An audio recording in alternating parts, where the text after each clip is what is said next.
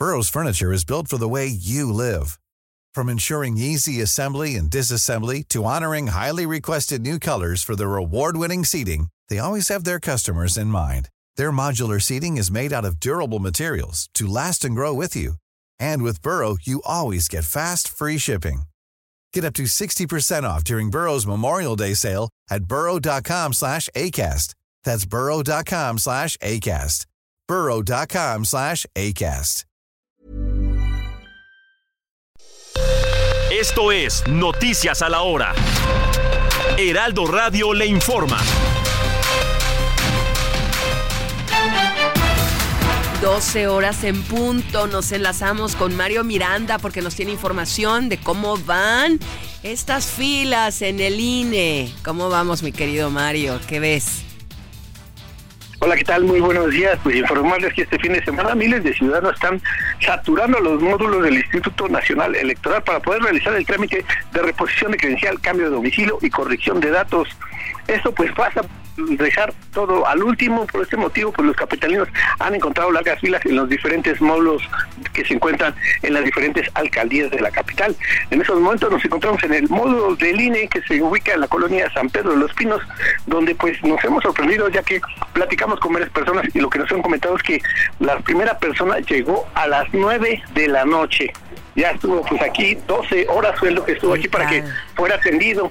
Ya salió esta persona, vino a acompañar a su hija, pues, un señor venía con su hija de 17 años, quien pues ya quería tramitar su credencial porque también estaba embarazada la chica y por cualquier trámite o algo así quería tener pues el INE listo para, para su pequeña, ya salió el señor, ya lo atendieron, ya le dieron cita para recoger el INE, pero pues sí, estuvo 12 horas esperando. Y pues recordarles a todas las personas que el último día para, para hacer estos trámites es el día de mañana, lunes 22. Por este motivo, el INE amplió el horario. El horario estará desde las 8 de la mañana hasta las 12 de la noche. Estarán atendiendo pues, a todas las personas que deseen hacer alguno de esos trámites. Te refieres a Exhibimex, ¿no? Allá en San Pedro de los Pinos. Es correcto, Exhibimex San Antonio, sí, sí, sí aquí da toda la vuelta, lo que es en el estacionamiento, da toda la vuelta afuera, pues.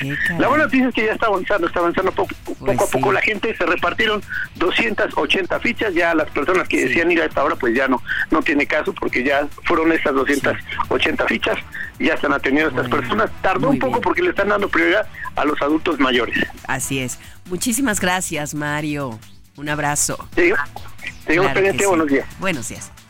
En el Orbe, la presidenta de Perú, Dina Boluarte, fue agredida y zarandeada este sábado, al parecer, sin que sufriera daños mayores por una mujer que logró burlar las medidas de seguridad y llegó hasta ella durante una visita que realizó a la región de Ayacucho. 12 horas 3 minutos. Gracias. Le saluda Mónica Reyes. Esto fue Noticias a la Hora. Siga informado, un servicio de Heraldo Media Group.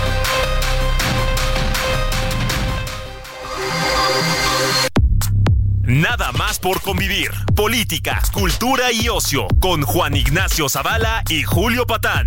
Iniciamos.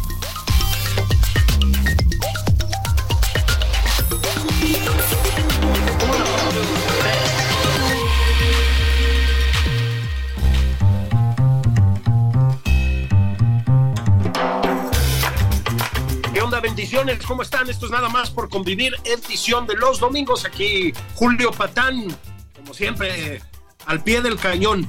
Ya saben que los domingos nos aprovechamos para traer, eh, pues, gente chingona, para decirlo en una palabra, de todos los ámbitos. Eh, en este caso del ámbito literario, hace mucho que quería yo platicar con buen amigo, además de hace rato de las batallas editoriales y tal, que es Carlos Velázquez.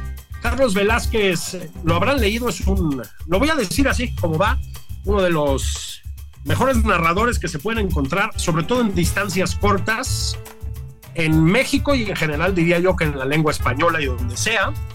Es un cronista de mucha potencia, es un, voy a usar el término con plena conciencia, crítico de música, particularmente crítico de rock, pero no nada más, de muy buen nivel, es un columnista muy leído, trae ahora un, eh, un libro que salió ya en la frontera del año pasado, si recuerdo bien, eh, de la frontera con este año, en Editorial Océano, que es el Menonita Zen. Después de varios años, Carlos vuelve a ese género que ya les digo que maneja tan tan bien, que es el del cuento, el relato breve.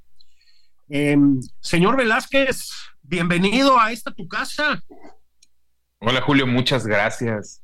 Hombre, pues qué gusto que nos veamos, aunque sea por aquí, porque hace tiempo que no coincidimos, pero bueno, ya, ya vendrán otras batallas etílicas por, por, sucederse. Sí, sí, han, estado buenas además. Me salté la Feria del Libro de Guadalajara de, de 2023 por primera vez en muchos años y eso nos impidió meternos unos whiskies, ¿no? Oye, fíjate que mm, aquí voy a funcionar yo un poco como crítico en el sentido mejor, ¿no? Este, la verdad es que te he leído, creo que bien, desde que empezaste a publicar con Sexto Piso hace ya bastantes años. Em, siempre he dicho que eres un cuentista con un dominio de ese género extraordinario. El, el cuento es un, un género, creo, muy restrictivo y al mismo tiempo muy libre, que eso es una cosa que nos enseñas tú. Este, y en este libro, en el Menonita Zen, creo que llevas esa libertad, digamos, esa libertad formal, de estructura, de tono y etcétera, este, a extremos a los que no habías llegado antes, ¿eh? ¿eh? esto no es una crítica a tu obra previa de ninguna manera, pero creo que estás como, pues, con una, pues eso, con un dominio del género, pues muy chingón, la verdad. No sé si te sientes así. Hola, bueno, ya van varias personas que me hacen esta observación Definitivamente sí es un libro distinto a los anteriores. Eh, sí, sí hay, hay una como una, hay como, o sea, bueno, yo siempre he sido muy del desparpajo, pero ese desparpajo siempre estaba como muy calculado, muy contenido, muy, de hecho, eso era lo que se necesitaba en el momento, pero ahora, pues decidí, digamos, como se dice vulgarmente, soltarme el chongo. O sea, para empezar, pues tengo un, un, relato de 60 páginas, que es algo que nunca había pasado en mi obra, porque, este, porque hay ahí como una especie de coqueteo con, con, con, la, con la novela corta, pero no es una novela corta, es un relato muy largo. Pero así, y como ese, se van soltando muchísimos aspectos dentro del libro que lo hacen, eso como tú dices, un espacio de libertad. Y pues en el espacio de libertad uno puede hacer prácticamente lo que quiera. Y yo me sentí con este libro así, sobre todo por, porque ese espacio de libertad está dictado por lo mismo que estaban dictados los libros anteriores, ¿no? Mi relación con el lector y mi invitación al lector al que se divierta. Entonces, si yo me estoy divirtiendo ahora en este espacio, lo que quería hacer también era como que el lector captara esa misma libertad y se sintiera cómodo de abordar el libro desde distintos, y desde distintos ángulos y desde muchos puntos, ¿no? Sí, es que miren, tienen ustedes, digamos, desde cuentos breves en un sentido, no brevísimos, pero breves, en un sentido más, más o menos ortodoxo, por decirlo de alguna manera, hasta cuentos, ya lo dijo Carlos, que empiezan a acercarse a la frontera con la novela corta, eso que llaman novela con doble L en la lengua inglesa o o nouvelle, los franceses, vamos a mamonearle tantito, ¿no? Este, noveleta, los españoles más clásicos, digamos, y hasta cuentos, pues por ejemplo, con eh, una estructura casi de guion, voy a decir, ¿no? Eh, una especie de mosaico de voces que nos permiten reconstruir a un personaje, que a propósito es un... Eh, una especie de músico independiente, un rockero independiente que no llegó, que no, que no terminó por no llegar demasiado lejos, ¿no? Este, pero fíjate que tienes también, eh, digamos, esa especie de coqueteos con géneros diferentes, ¿no?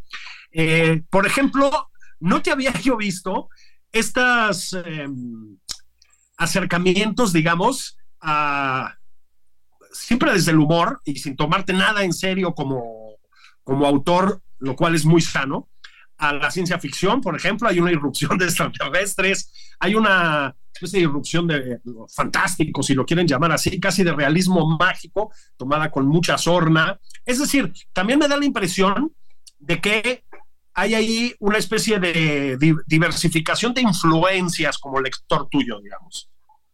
Pues sí, hay, hay, eh, hay algo que yo venía experimentando en los libros anteriores, pero que aquí se agudizó, que es el, libro, de, el libro de relatos como un animal ecléctico.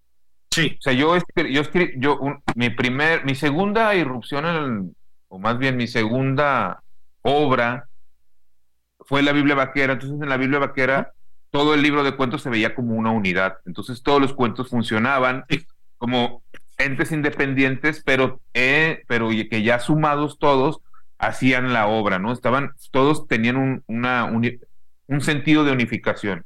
Y aquí no hay ningún sentido de unificación más que el humor, por decirlo de alguna manera, y yo voy saltando de, como tú dices, de género a género, de personaje a personaje, de voz en voz y de tópico en tópico. Entonces, por ejemplo, eh, el hecho de tener una especie de relato de ciencia ficción eh, fue algo muy fortuito, pero a la vez decidí que en el momento en que se hiciera tenía que ser a mi modo. O sea, yo no soy Asimov, nunca voy a ser Philip K. Dick.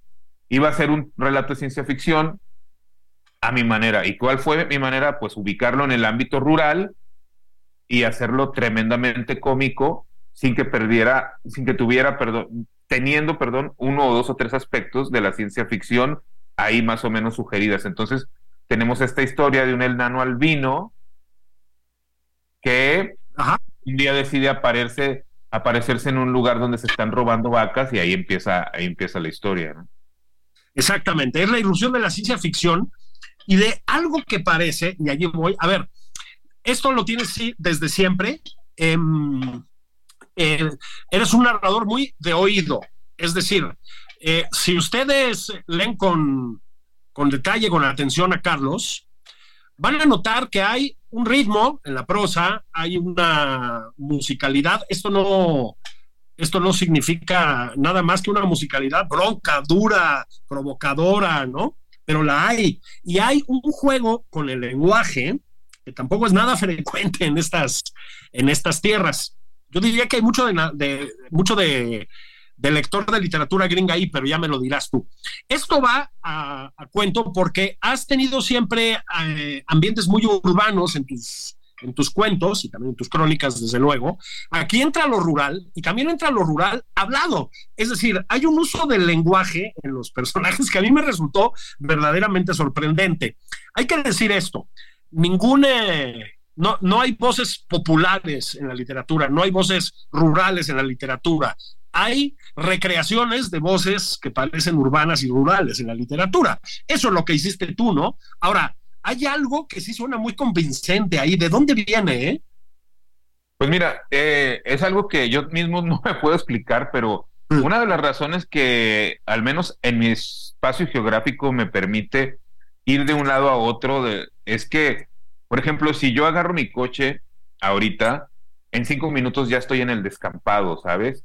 Es algo mm. que al menos en la Ciudad de México a ustedes no se les permite. O sea, si tú ahorita te quieres, este, si tú te quieres aislar en este momento, si tú quieres irte a un lugar donde no haya un solo sonido eh, de la ciudad o, ningún sonido de un autobús, de un camión, del mm. transporte público, necesitas irte que lo más cercano que es Tlalpan, el desierto de los leones, y yo en cinco minutos salgo de la ciudad y estoy del otro lado del cerro y me aíslo por completo. Y ahí empieza ese otro espacio, el espacio rural, el espacio de estos personajes, el espacio de toda esta gente, que a pesar de tener la proximidad con la urbe, realmente están en sus, no es que estén suspendidos en otro tiempo, no es que estén fuera de la civilización, pero sí están en un campo que obedece a otras leyes. Y esas leyes también implican un lenguaje.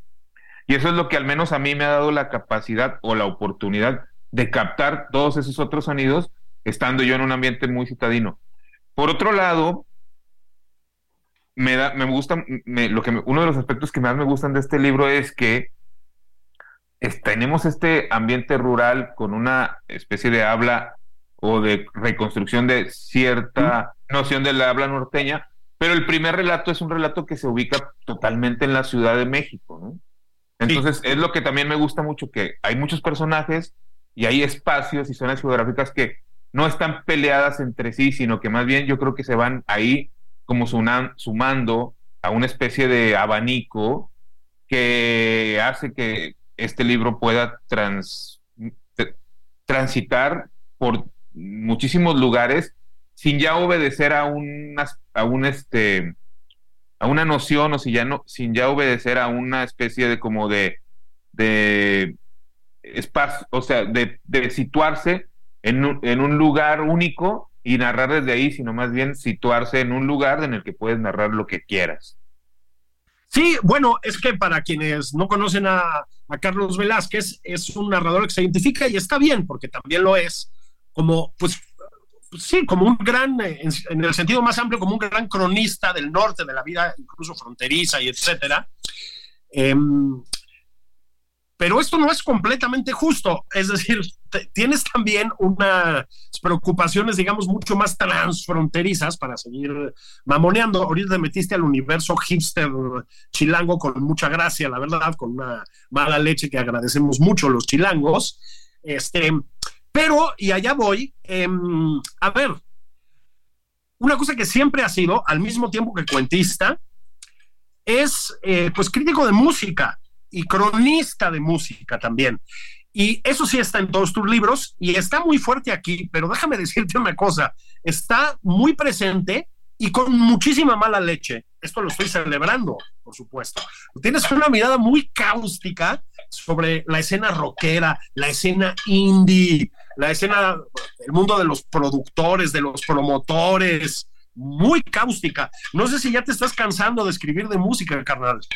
La verdad es que, o sea, creo que mi siguiente libro no va a haber música, no va a haber nada de estos relatos, o sea, también vamos a, o sea, yo voy a descansar y voy a dejar descansar al lector, pero en este caso sí había como esa necesidad de darle voz a esos personajes. O sea, tengo con el todo el respeto y el cariño que me merecen, no es solo uno, ¿eh? son varios. Tengo varios amigos que se dedican a la música, que viven en Coyoacán, pues es eso que tú dices, o sea, es el epicentro hipster de, de, cierta fracción de músicos que pertenecen en una u otra medida a la escena del rock mexicano y nace, y a partir de eso nace este relato que a su vez también es una especie como de reescritura del fantasma de Canterville. O sea, ¿se acuerdas del fantasma de Canterville? Era un fantasma que se que estaba en busca del amor y se aparecía en una mansión. Una en, una, en un viaje que yo hice a Mazatlán, mi hija me dijo, oye, necesito leer El fantasma de Canterville, ¿lo tienes? Le dije, seguro que está entre, nuestras, entre nuestros cachivaches. Me dijo, pues lo he estado buscando y no está. Bueno, lo voy a volver a, bueno, lo compro ahora y te lo doy. Regresando, lo compré en el viaje y de regreso lo releí. No sé hace cuántos años que no lo había releído. Y ese fue el, el punto de partida para esta historia, que es también sobre fantasmas, pero que en lugar de Canterville tiene lugar en, tiene lugar en Cuyacán y que trata sobre un fantasma, o sea, es el mismo cuento de, es el mismo cuento, pero en clave de rock, que trata sobre un fantasma que se aparece en una casa en Coyoacán y que es, digamos, una especie de músico frustrado o músico más bien que nunca mm. llegó a, ser, a, a, explotar, vamos, y se suicidó siendo una leyenda en ciernes y que no quiero ser, eh, no quiero empezar a caer en pecado de spoiler, digamos, pero que mm, termina por irrumpir no solo en esa casa, sino en la vida de la pareja que habita esa casa, ¿no? Este, de, una manera bastante inquietante. Sí, y, y, me parece que tenemos que ir para allá. Sí, es un, un libro que va a muchas geografías, digamos, pero sigue siendo un libro pues muy vinculado con el norte de nuestro país. Y en este caso, no solo con el norte, sino con la frontera, con un lugar que no es tu casa, que es Chihuahua, eh, Ciudad Juárez específicamente. Eh, fíjate que es un, eh, pues es un relato extraordinario, lo dijo con toda franqueza, porque, bueno, está ahí un juego con, pues yo casi diría, pero muy mordaz, ¿no? Muy cáustico también, pues con el realismo mágico, por decirlo de alguna manera, se me, me, parece que hay algo de eso ahí. Menonita Zen, Menonita, voy a decirlo, otro spoiler, que levita, este, pero también echas una mirada a la frontera norte, a la inmigración y etcétera. O sea, creo que sí se asoma un poco en ese cuento, en una combinación rarísima. El narrador, vamos a decirlo así, fantástico, con el cronista. Sí hay algo de, de crónica pie de banqueta, pues, ¿no? Sí, bueno, mira, yo tengo yendo, así, o sea, yo tengo familia en Ciudad Juárez. Una familia que dejé de frecuentar hacia mi juventud por razones que pasan siempre entre personas que vivimos alejadas unas de otras. Pero entonces uno de mis mejores amigos se fue a vivir a Juárez y yo empecé a ver, yo empecé a ir a Juárez desde más o menos aproximadamente desde el 99, del 99 a la fecha, y siempre que caminaba por Juárez, que es una ciudad horrible, pero que a la vez tiene algo muy particular, yo decía, es que aquí hay un relato, tengo que escribir un relato sobre la ciudad. Pero a su vez, no quería escribir el relato de siempre, no quería escribir el relato de los migrantes, no quería hacer una crónica sobre las muertes de Juárez, no quería hacer una crónica sobre la violencia en Juárez, sobre el narcotráfico en Juárez. ¿Por qué razón? Porque ya hay muchos cronistas y muy buenos que hacen ese trabajo y no lo voy a hacer mejor. Entonces yo quería escribir sobre la frontera sin caer, a empezar, sin hacer un texto que desmereciera lo que, me, lo que hacen mis compañeros cronistas como Diego Enrique Osorno, Alejandro Almazán. Así es. Y no quería tampoco caer en los mismos clichés, pero sabía que era muy poderosa la imagen de la ciudad y todo eso que se lee en el cuento son cosas que yo iba pensando cuando iba caminando por las calles de Juárez. ¿no? Tú vas a Juárez y ves la ciudad derruida, ¿no? Hay edificios que están prácticamente hechos pomada, hechos polvo por este enfrentamientos entre los cárteles, por todo derivado de, por todo lo derivado con el crimen organizado y, y lo que esto implica. Y poco a poco fue naciendo esta idea que a su vez no me gustaría decir que es un este que es un cuento con tintes de superación personal, pero hay ahí un personaje que decide rebelarse contra su destino, ¿no? Que es un menonita que va totalmente en contra de todo lo que implica ser un menonita de toda la religión anabautista y decide pues esto, entrarle a la onda New Age y empezarse, iniciarse en el arte de la meditación.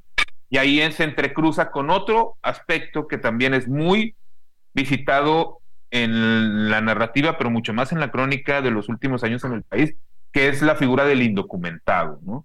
Entonces tenemos un indocumentado que viene del sur, Así es. que además es un enano, ¿no?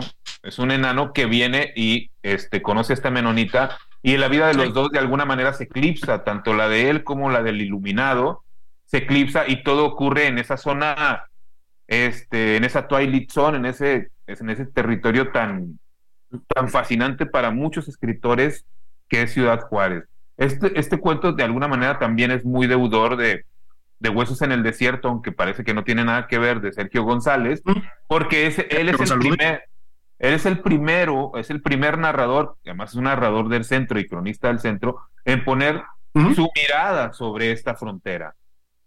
Y además, a lo mejor es que me falta cultura, ya me lo dirás tú, pero creo que es el debut literario del Tonayán. bueno, me imagino que en la Ciudad de México también es una pócima eh, de poder muy, muy importante, pero acá vamos, que todos los borrachines, que todos los catarrines, que todos los miembros del Escuadrón de la Muerte hacen de ella su vida y su religión, porque bueno, es que es muy barata.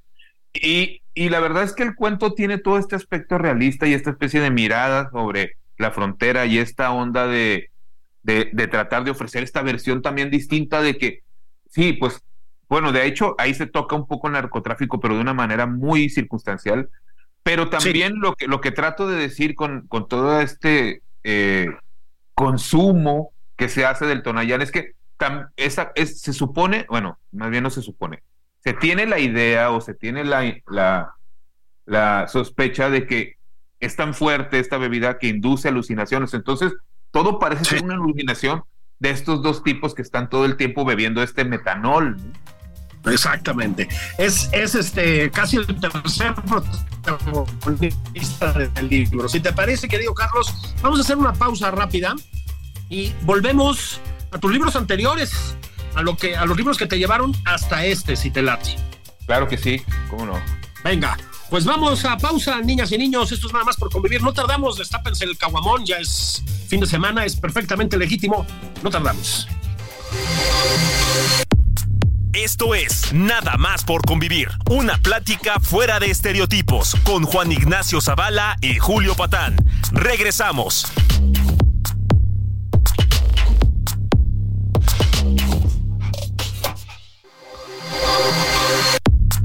Sigue a Julio Patán en Twitter, arroba Julio Patán 09.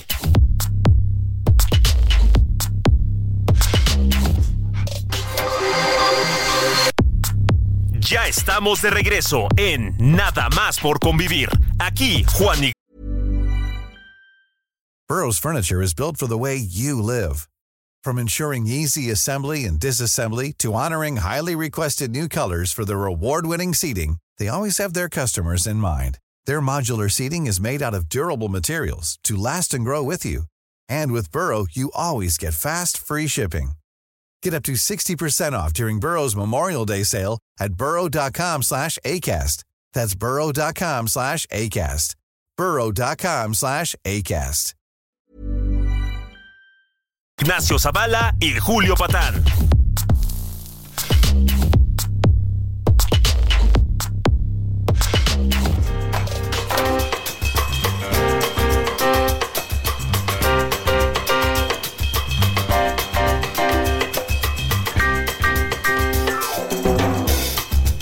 Bendiciones, estamos de regreso en nada más por convivir edición del domingo. Estoy platicando hoy con este extraordinario escritor que es Carlos Velázquez. Les contaba yo en la primera parte, estuvimos hablando sobre todo de este libro, libro nuevo, Menonita Zen, publicado por editorial Océano, un eh, volumen de cuentos, de relatos, eh, en el sentido, también lo comentábamos, más amplio del término. Eh, hablamos también un poquito del, del, norte. Es un libro en el que Carlos sí sigue en esas geografías muy suyas, son el norte, pero no nada más.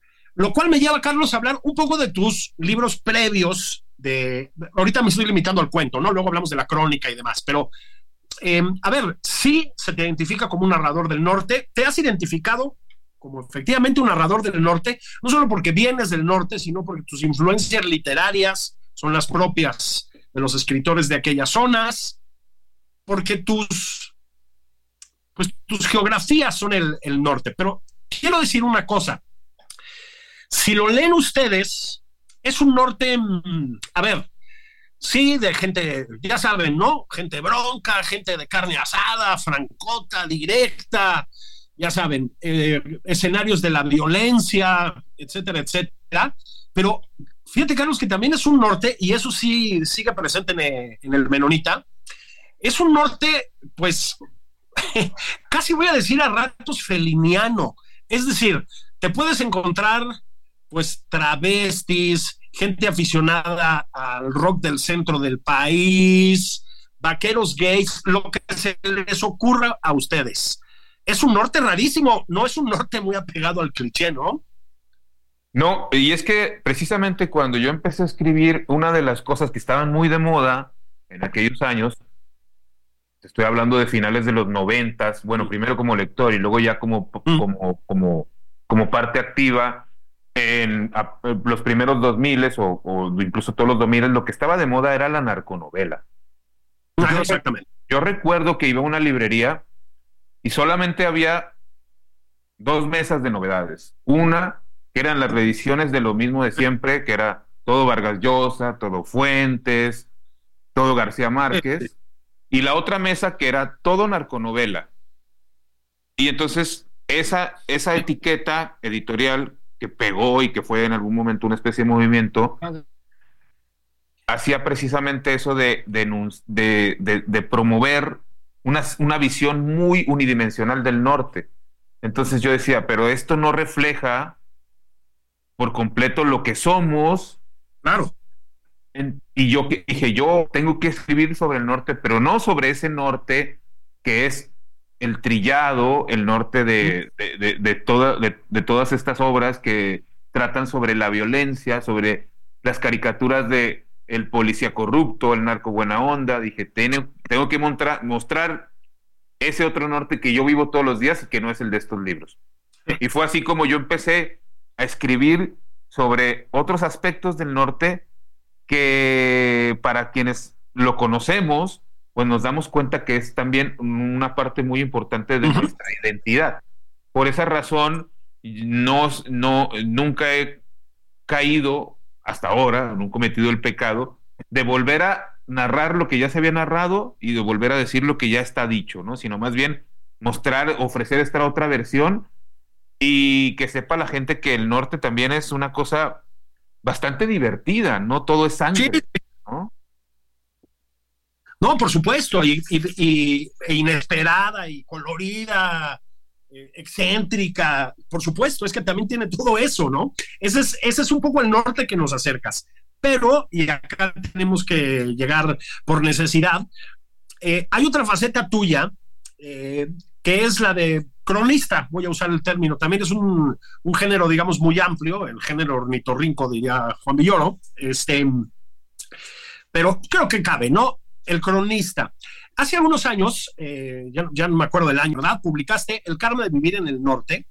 Eh, me acuerdo que te entrevisté en aquella, con aquella ocasión y lo dije y lo digo otra vez, es, eh, no se me ocurre un relato más vívido de lo que significaron, ahí sí, los años de la violencia en el norte del país, la violencia del crimen organizado. Es un relato en primera persona, em, muy familiar eh, en, un sentido, de los años del terror. Y ahí sí es el norte bronco, bronco, bronco. Lo que pasa es que tampoco lo edulcoras. No hay una versión idealizada. Es una narración a pie de banqueta tremenda. ¿Te has releído?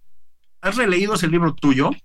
La verdad es que no, no lo he releído. Tengo, tengo la mala costumbre de ya no hacerlo porque, eh, bueno, tú lo sabes, tú has este, publicado libros, este, Julio, tanto de ficción como de no ficción. Mm.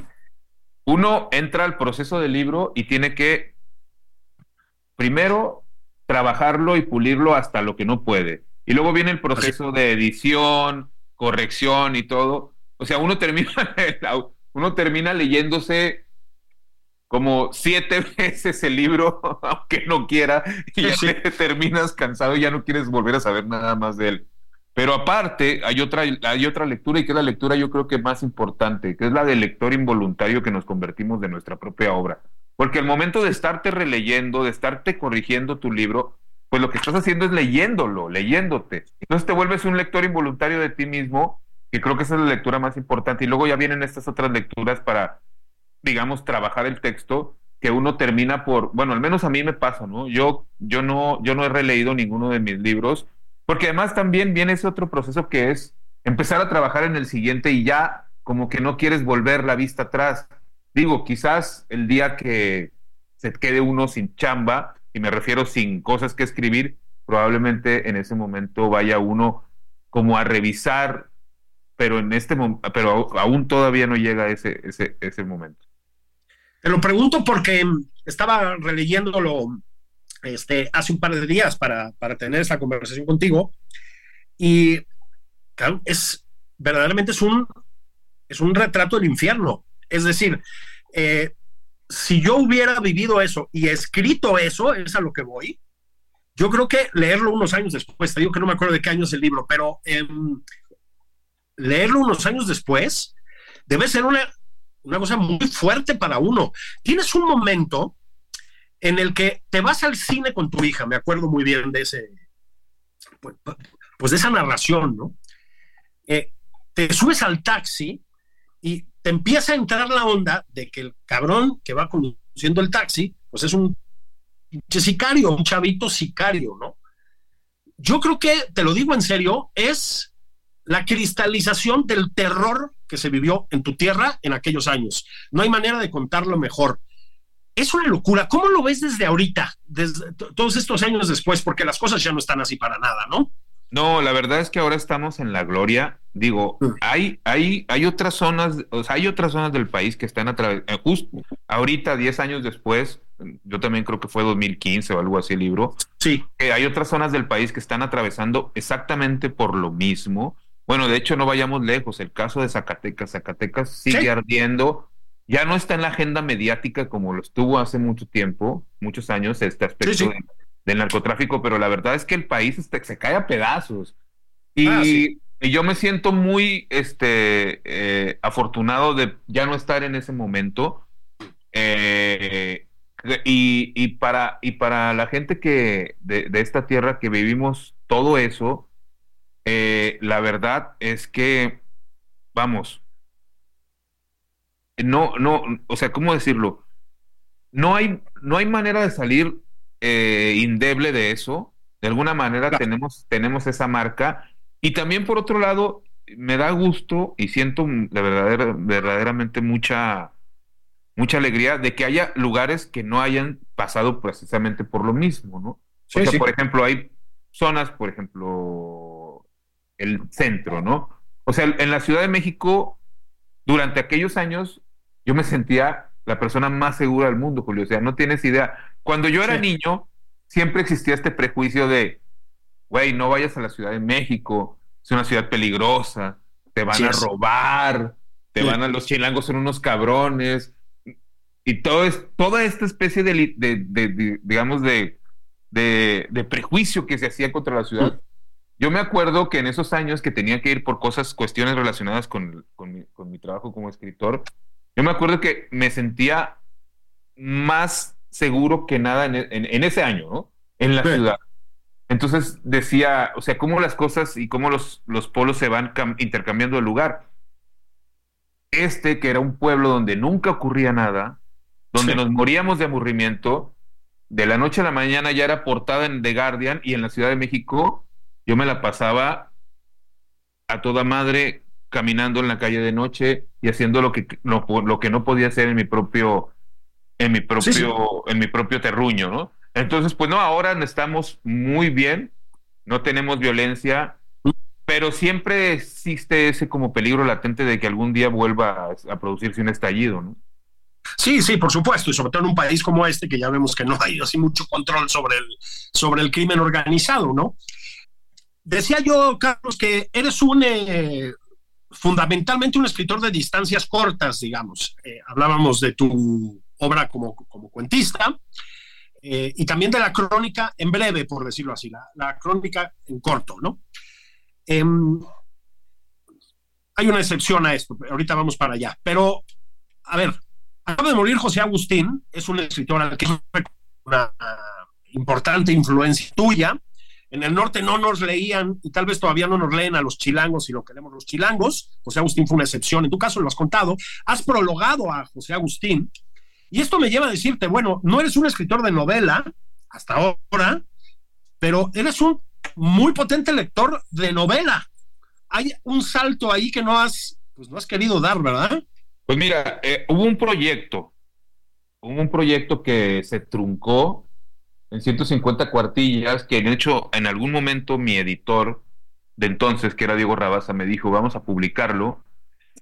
Lo que pasa es que me, porté demasiado ambicioso. Y creo que si hubiéramos llegado a ese punto, eh, me hubiera un poco arrepentido porque lo que me ha permitido los relatos y me ha permitido la crónica es ser muy dinámico, ¿sabes, Julio? Entonces, pero en la novela como que yo me creí que era escritor. Me metí en el papel y empecé a hacer cosas que iban un poco en contra de ese dinamismo que está en mi, otra, en mi otro mm. trabajo. Y, yo lo que quería, yo lo que quiero, y que ahora estoy otra vez en otra, esa empresa la abandoné y estoy ahora en una nueva empresa, eh, lo que quiero es escribir una novela que se lea. Mm. No quiero que venga el fulano de tal o, el crítico tal y diga, no, es que esto, esto está muy bien pero que la novela no se lea. Entonces, quiero que la novela no se lea. A propósito que mencionas ahora José Agustín, que además es, pues, es, una, es una pérdida muy grande para nuestras letras. Oh, sí. Un, un, escritor que se reveló con el tiempo mucho más importante en términos de influencia, en términos de, de consumo de, de, de, horas de lectura, que otros a los que nosotros, o más bien cierta clase intelectual consideraba o considera eh, lo más alto de las letras mexicanas, José Agustín, creo que este realmente es un es uno de los pilares sobre los que está escrita nuestra literatura reciente. Empecé a, hojear por ahí dos horas de dos horas de sol, es una novela que en su momento fue muy criticada porque se decía que no estaba a la altura de la obra previa de José Agustín. Ahora que he estado releyendo y echándole un ojo a sus, novelas, pues estoy viendo que ese, ese impulso que él sembró este, sigue vivo y, creo que si en algún momento voy a terminar esta nueva novela que comencé, es porque va a dialogar con esas obras, ¿sabes? Fíjate que mm, tuvo una cualidad, José Agustín, creo que vas a estar de acuerdo, ya que decías, lo has dicho, ¿no? Fue muy importante en mi formación como, como lector y como autor. Una cualidad que es muy rara en los escritores, que es, a ver, hay pocos que logran lo que quieres hacer. Tú que es conseguir muchos lectores, ¿no? Reivindicar, cosa que me parece muy reivindicable, ¿eh? además. Este, la literatura mexicana tiene que quitarse ya del prejuicio de, de, la, de los, eh, de los electos, ¿no? Pero no solo tuvo esa cualidad, tuvo la, la cualidad de crear lectores, no solo escritores, lectores, ¿no? Bueno, llegó hasta las bravías tierras del norte, donde ustedes nos ignoraban a los chilangos, carajo. Qué maravilla, ¿no? Sí, y bueno, no es tanto que los ignoráramos, lo que pasa es que, al menos para mi generación, que somos los nacidos en los setentas, todo lo que se consumía de literatura, tanto del centro, porque bueno, hay que decirlo, ¿no? O sea, en un momento la región más transparente y la muerte de Artemio Cruz eran libros de texto. Pero eran libros de texto para aquellos que nacieron en los sesentas y hacia y, pero vamos que para los nacidos en los setentas a partir de aquí en adelante el libro de texto fue José Agustín. ¿Por qué? Porque hay hay muchas coincidencias y hay una búsqueda estética de la literatura norteña que está muy emparentada con José Agustín, y me atrevo a decirlo que autores como yo, Luis Humberto Crosswhite o incluso Julián Gerber, seguimos esas búsquedas estéticas que él sembró, más allá de, de, buscar una literatura norteña per se, porque la tradición de la literatura norteña es bastante reciente, se empezó a publicar en los ochentas. me parece algo que ahorita parece algo muy establecido, pero que de alguna manera a ver, sigue en, construcción todavía. No hay una tradición que podríamos hablar como la tradición del centro de la que ya, de la que ya hemos estado, que ya hemos estado mencionando, que pues para no ir más lejos, Juan Rulfo, que aunque es un escritor jalisciense, pues realmente él pergueñó su obra y la recepción crítica de su obra y toda su figura se creó a partir del centro. Sí, sí, absolutamente. Ya que estamos con Agustín, eh, hay una cosa que lo hace muy raro y a ti también te hace muy raro en el contexto de la literatura mexicana, que es la, franqueza testimonial, por una parte, este, y así abiertamente, las drogas como tema, no desde un punto de vista moralista o, científico o sancionador, sino desde un punto de vista íntimo. Tienes un libro que también lo dije, a mí me parece extraordinario. tu selfie con cocaína, el pericazo Sarmiento. Bueno, es tu vida con la cocaína. Si te das cuenta que eso en México no se, no se hace, ¿verdad? Ni en el norte, ni en el centro, ni en el sur. Es una verdadera y muy agradecible rareza. Es, pues, a ver, un homenaje a la cocaína y no, es decir, es las dos cosas. Sí, bueno, cuando el, mi editor, eh, porque ese libro salió no, no en sexto piso, sino, sino en otra casa. En Cali Arena. Cali Arena. Cuando mi editor, eh, Rafael Pérez Gay, me invitó a escribir este libro, me dijo así, mira cabrón, este, este libro se lo he pedido a otros dos escritores y me han dicho que no. Y escritores underground, escritores que se, digamos que son como también, o que en su momento fueron en fan terribles de la literatura, y, y, me dijeron que no. Entonces me dijo, yo quiero que me escribas este texto. Y yo ahí vi una oportunidad muy grande de contar esta historia, pero de también, digamos, ser muy honesto en el sentido de que, a ver, tú vas a fiestas, tú vas a ferias de libros, tú vas a bares y, hay muchos autores que son unos atacados y que se están metiendo hasta el, sí, claro. se están metiendo hasta, hasta cualquier figura de porcelana que encuentran la muelen y se la meten. Y dices, y dices, ¿por qué razón? Pues no contar esa otra parte que además, este, es rica en materia literaria y además, pues, contarla y ser honesto con lo que estás viviendo y con tu persona. Y hay muchas personas que se, incluso creo que pueden llegar a ser unos consumidores mucho más flagrantes que yo y otros que por ahí tenemos la fama de desmadrosos, pero no se atreven a, hacerlo público. Digo, cada quien hace lo que quiere con su vida personal y privada, pero yo ahí vi la oportunidad de sí evidenciarme como consumidor, pero al mismo tiempo poder escribir ese libro que nadie había escrito. Me queda una faceta tuya, Carlos, como escritor, de la que ya adelanté algo. Eh, eres un columnista, eh, un columnista que habla de muchas cosas, hablas de literatura, hablas de mil cosas, pero que si hablas mucho de música. Eres un crítico musical, quedan pocos, ¿eh? Eres un cronista de, de conciertos, has seguido la escena del rock mexicano con mucha atención y quiero repetirlo, con una sana y necesaria mala leche también. ¿Sigues en eso? ¿Seguirás en eso? Bueno, este, es, fíjate que sí también, o sea, he escrito mucho sobre el rock en nuestro país, el rock de nuestro país, que de hecho hay en el, en el Menonita Zen, hay una especie, hay un relato que es como una especie de homenaje, como tú dices, mala leche, al rock mexicano, que es la, la, eh, la historia de este de este tipo que se llama Johnny Reque Sound, que es un músico frustrado, que además también está ese, ese, mismo, ese mismo aspecto, está en los otros dos relatos, en el del dueño de la discográfica, en el fantasma al principio, y, como te decía, eran historias que tenían la necesidad de salir y, encuentro que es como muy, muy fértil ese campo, al menos en este, en este periodo de mi vida. Y lo que viene y esa, esa empresa de la que estábamos hablando es como una,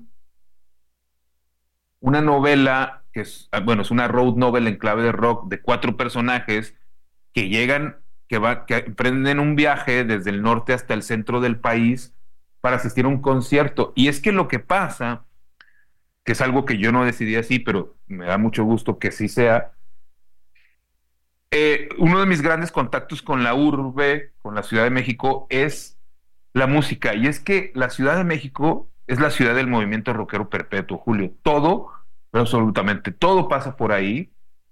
Y es un espacio para la gente que le gusta la música, para los menómenos privilegiados. ¿Sabes? Entonces, todos los caminos apuntan siempre, al menos a la ciudad, como templo del rock. Y hablamos, ahora que hablamos de, de José Agustín, retomando todo lo que ha sido este, su carrera, pues empieza también a destaparse esta otra relación extraliteraria que él tuvo con la ciudad y el rock, ¿no? Con los hipitecas, con el Chopo, con las primeras bandas del rock, Federico Arana, el rock de la cárcel y todo esto. Entonces, de alguna manera parece que no, pero indirectamente, pues José Agustín sigue ahí como dictando el rumbo de muchos narradores de mi generación y tiene que ver con esto, con la Ciudad de, México como la ciudad del movimiento rockero perpetuo. Entonces, vamos que hay mucho material y ahí todo el tiempo se están sucediendo historias que son pues material para, para trabajar. Carlos Velázquez, el más chilango de los norteños. Muchas gracias, gracias, felicidades por el Menonita Zen. gracias a ti, Julio, y que me da gusto que te haya gustado, la verdad mucho. Bueno, pues eso fue nada más por convivir. Bendiciones, nos escuchamos en la semana y nos escuchamos dentro de una semana. No se pongan muy borrachos, no es bueno. Háganle caso a su tío Patán. Abrazos.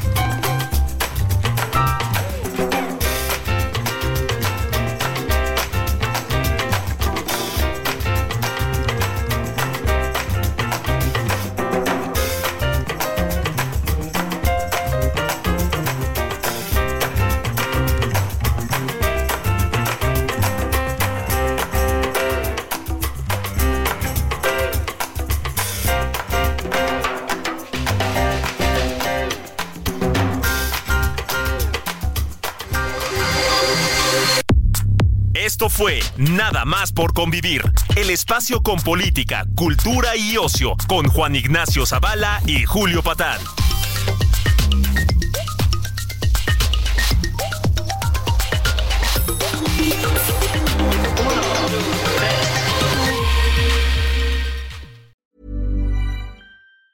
Planning for your next trip? Elevate your travel style with Quince. Quince has all the jet setting essentials you'll want for your next getaway, like European linen, premium luggage options, buttery soft Italian leather bags, and so much more. And is all priced at 50 to 80% less than similar brands. Plus, Quince only works with factories that use safe and ethical manufacturing practices. Pack your bags with high-quality essentials you'll be wearing for vacations to come with Quince. Go to quince.com slash pack for free shipping and 365-day returns.